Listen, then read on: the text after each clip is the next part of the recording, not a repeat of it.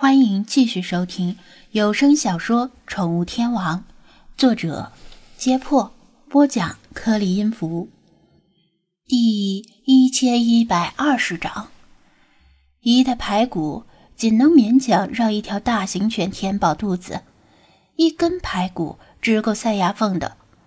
白狗毫无保留的把一袋排骨全都分给大家，虽然只是小恩小惠。但这些流浪狗哪见过这个？狗群阶级严明，从来都是头领吃够了，拍拍屁股离开，其他狗才能吃点残羹冷炙。无论是抢到排骨的，还是没抢到排骨的，流浪狗们本已灰暗的眼神中重新焕发了光彩，崇拜地望着白狗。他们从未见过这样的领袖。现在只要白狗一声令下，就算让他们慷慨赴死，他们也愿意。白狗很满意他们的眼神，看向德牧说道：“好了，现在领我过去吧，看看还有哪些流浪狗可以成为咱们的兄弟。”德牧一狗当先，领着白狗和大部队向某个方向跑去。他们和嗜血比特犬的地盘较为接近，清楚老对手的动向。我操！什么情况？干完活儿正在休息的铲车司机眼皮一挑，抽到一半的烟掉在裤子上，差点把工作服的裤子烧了个窟窿。他目瞪口呆的看着乌压压一大群流浪狗发足狂奔，像是一群蝗虫过境。在他们跑过之处，扬起大片尘土。他从未见过这么多流浪狗聚集在一起。关门！快关门！片刻之后，他终于反应过来，拼命向亚路基司机喊道：“因为后者正处于流浪狗的奔跑路线上，在他看来，流浪狗简直像是要攻击后者一样。”啥？亚路基司机正在车边小便，已经接近尾声，还不慌不忙的一抖一抖的。两辆车相隔有一段距离，听得不是很清楚。我让你快上车，狗来了！铲车司机指着一个方向叫道。亚路基司机扭头一看，顿觉胯下一凉，歪把子机枪滋到了裤子上。我的妈呀！他也顾不上提裤子，连滚带爬的回到驾驶室，把车门关上，惊恐的瞪大眼睛，两只手慌乱的左右乱摸，摸到一根金属撬棍，紧紧的攥在手里，掌心中全是汗。一条条凶神恶煞般的流浪狗铺天盖地的向压路机冲过来，向他冲过来。数量众多的流浪狗，如果真的对他们发起攻击，光凭车窗玻璃是绝对挡不住的，撬棍也是可有可无，只能起到心理的安慰作用。他注意到跑在最前边的是德牧会的头领，这么说，果然爆了冷门，是这条德牧统一了四个流浪狗群体。巧的是，他就是下注的德牧。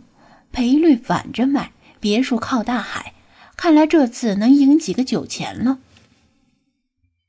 他也挺佩服自己，都这种时候了，还惦记赌局的输赢，不知道那点钱够不够给自己买骨灰盒的。狗群越来越近，旁观的铲车司机也是捏了一把汗，不知道狗群攻击完亚鲁基司机之后，会不会把矛头对准他。然而，流浪狗来也匆匆，去也匆匆，根本没在压路机旁边停留。呼啦一下从旁边冲过去，连看都没看司机一眼，只留下呛人的尘土和冲天的骚臭味儿。怎么回事？劫后余生的两个司机不禁愕然：这群狗难道不是来攻击他们两个的？他们本可以开车跟过去探求真相，但他们满身是汗，几乎要虚脱了，保了条狗命，连庆幸都来不及，哪还管得了其他的？填埋场的面积很大，城市化进程的加剧，令更多人口集中在城市里，产生的垃圾也越来越多。不多预留一些空间是不行的。理论上来说，这一大片盐碱地都属于填埋场的范围，只是大部分还空着。德牧在前面跑了一阵儿，然后慢慢减速，回头向白狗示意：“前面就是比特邦的地盘。”白狗两只前腿腾空，短暂的人立而起，取得更佳的视野。他看到前方。聚集着很多狗，数量不亚于自己这边，但分成一多一少的两群，似乎也在对峙。其他流浪狗也相继停了下来。这是怎么回事？白狗问道。那两群狗都是流浪狗。巨鳌和魂种洛威纳也缓过神来，汪汪叫着，争相回答，表示那群少的是流浪狗。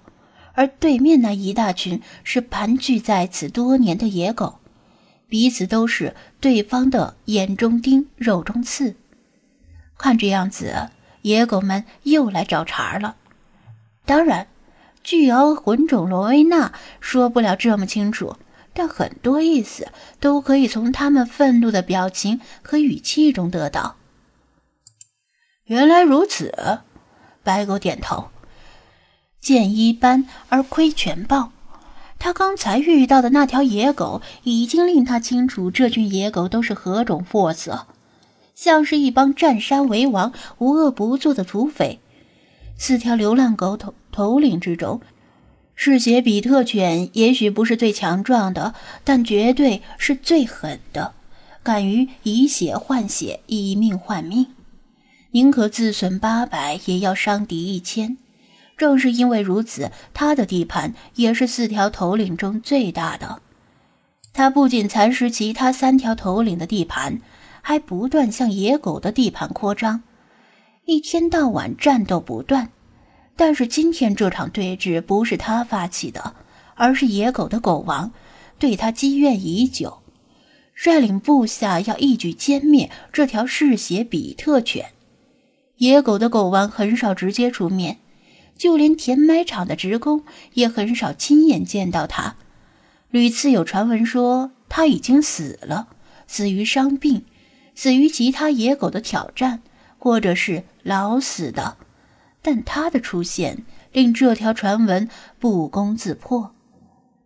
狗王也是一条土狗，浑身上下都是黑色，少了一只耳朵，一侧眼皮也被其他狗啃掉了。浑身上下都是伤疤，这是他身经百战的证明。他看起来也不太强壮，但体内却散发着令人不寒而栗的气息。被那双冰冷的眼睛注视时，就仿佛被死神凝视。就算是凶暴嗜血、悍不畏死的比特犬，面对这条传说中的狗王，也表现出前所未有的谨慎。迟迟没有主动发起攻击。白狗这些新招募的手下之中，只有少量原德牧会的流浪狗在行动时保持安静，而其他狗都是兴奋的边跑边叫。因此，野狗群和比特帮的成员很早就发现了他们的到来。也正是由于这支不明力量的到来。令原本要发动攻击的野狗狗王暂时推迟了进攻计划。冷冷地盯着白狗，也许人类会误会到底谁是这帮狗的领袖，但他不会。